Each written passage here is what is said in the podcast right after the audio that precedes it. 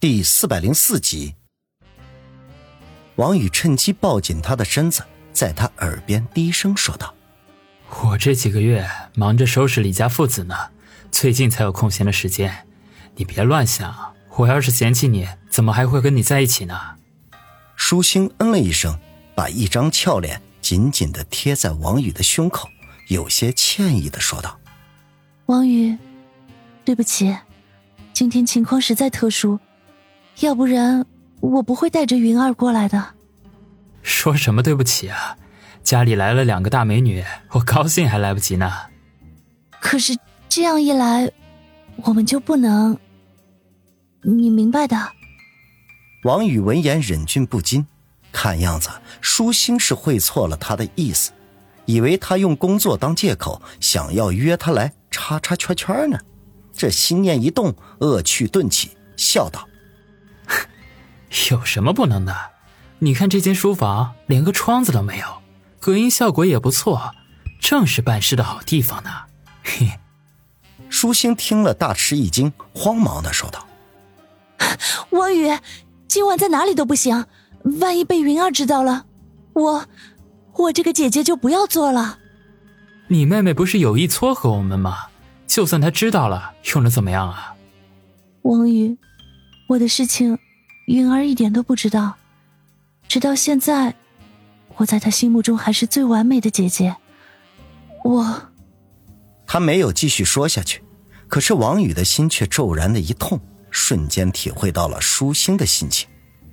正如他一样，在妹妹王心面前一直保持着伟岸高大的形象，他也总是小心翼翼的，生怕哪一天这个形象轰然崩塌，使王心失望。对待妹妹，他和舒心的心情是一样的。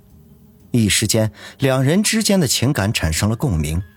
王宇对舒心再无半点非分之想，只觉得怀中的女孩需要一个宽阔结实的胸膛来为她遮风挡雨，需要一双强而有力的臂膀，将她从堕落的深渊拉出来。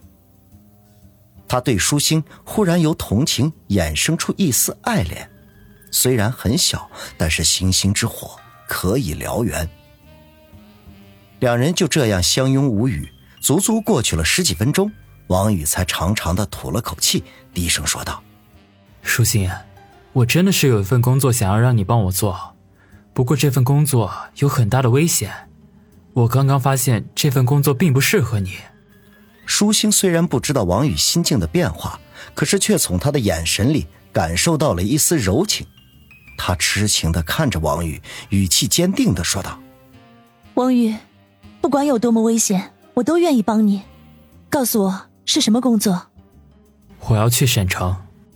王宇迟疑了一下，还是说了出来：“去省城？”没错，我需要一个善于交际的人帮我处理那边的人际关系。我认识的人中，能够想到的只有你。不过，正如我之前所说的。省城之行，凶吉难测，危险重重。我要是请你同行，就是将你置身于危险之中。我，不要说了，我答应你。舒心伸出柔软的手掌，按在王宇的唇上，阻止了他后面要说的话。王宇愣了愣，抓住他的手掌，说道：“舒心，谢谢你。哼 报酬可是一点都不能少哦。”那我付双倍的价钱怎么样？不过现在银行关门了，取不出来钱，不如我换一种付款的方式吧。不想舒心却认真起来，呼吸渐渐急促，脸上飞霞红起，痴痴的说道：“王云，如果你快一点，声音小一点，我我可以稍微配合你一下。”看着舒心娇羞万分的模样，王宇只觉得口干舌燥，刚刚才打压下去的意念又渐渐的升起。没想到就在这个节骨眼上，书房外忽然传来扑通一声闷响，接着房门被撞开，只见舒云摔倒在门口，面红耳赤，一脸歉意的说道：“王宇姐，对不起，我不是故意想要破坏你们好事儿的。”就是你们聊得太久了，电视剧又很无聊，我想问问什么时候回家。王宇和舒心都被吓了一跳，听舒云欲盖弥彰的解释，两人相视苦笑。这幸好还没有开始。王宇还好，脸皮够厚；这舒心却是羞红了脸颊，一跺脚，娇嗔的说道：“哎呦，羞死人了！我走了。”说完，丢下愣头愣脑的王宇和赖在地上一脸无辜的舒云，噔噔噔的跑下楼去。舒云见状，从地上一咕噜爬起，朝王宇吐了吐舌头，然后头也不回的追了下去。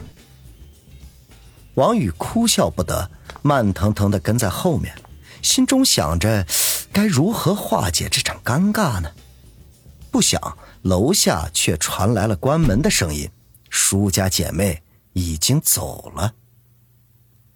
去省城的人员已经确定，王宇的心总算是踏实了一些。看看时间，已经是晚上九点多。他去洗了一个热水澡，便打算早点休息。没想到正准备回卧室，门铃居然急促的响了起来。王宇眉头一皱，不禁暗忖：这这么晚了，谁会来呀？杨思思等人手里都有他别墅的钥匙，来了根本不需要按门铃的呀。当下他急匆匆的下楼开门，却见舒云楚楚可怜的站在门口。寒冷的夜风吹乱了他脑后的马尾辫。舒云，你怎么来了？王宇惊讶的问道。他本想说：“哎，你怎么又来了？”可是觉得未免太过生硬。舒云一脸的委屈，眼泪在眼圈里打转，撅着嘴反问道：“你不欢迎我？”“欢迎欢迎，你刚刚不和姐一起走了吗？”舒云哼了一声，推开挡在门口的王宇，自顾的走了进去，恼怒的说道：“我和我姐吵架了。”吵架？王宇把门关上，挠挠头，一脸的迷惑：“你们姐妹感情不是很好的吗？吵什么架呀？”舒云把书包丢在沙发上，气鼓鼓的坐下：“嗯，还不是因为我在书房门口偷听，有什么了不起的？”做什么事情总是遮遮掩掩的，把我当小孩子。你还真是小孩子。舒云不快的白了王宇一眼，把腰板坐得笔直，胸脯挺得老高，不服气的说道：“我都十八了，你看我哪里像小孩？”王宇忍不住朝他胸前扫了一眼。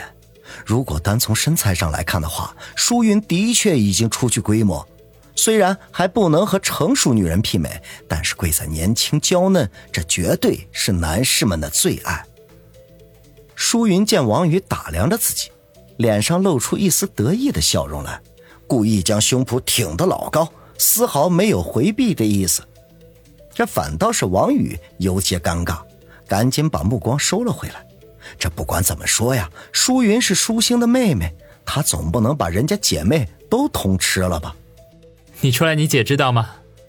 王宇定了定神，忽然想到一个极其重要的问题：这深更半夜的，舒心肯定不会由舒云一个人跑出来的，说不定现在已经急得火上房了。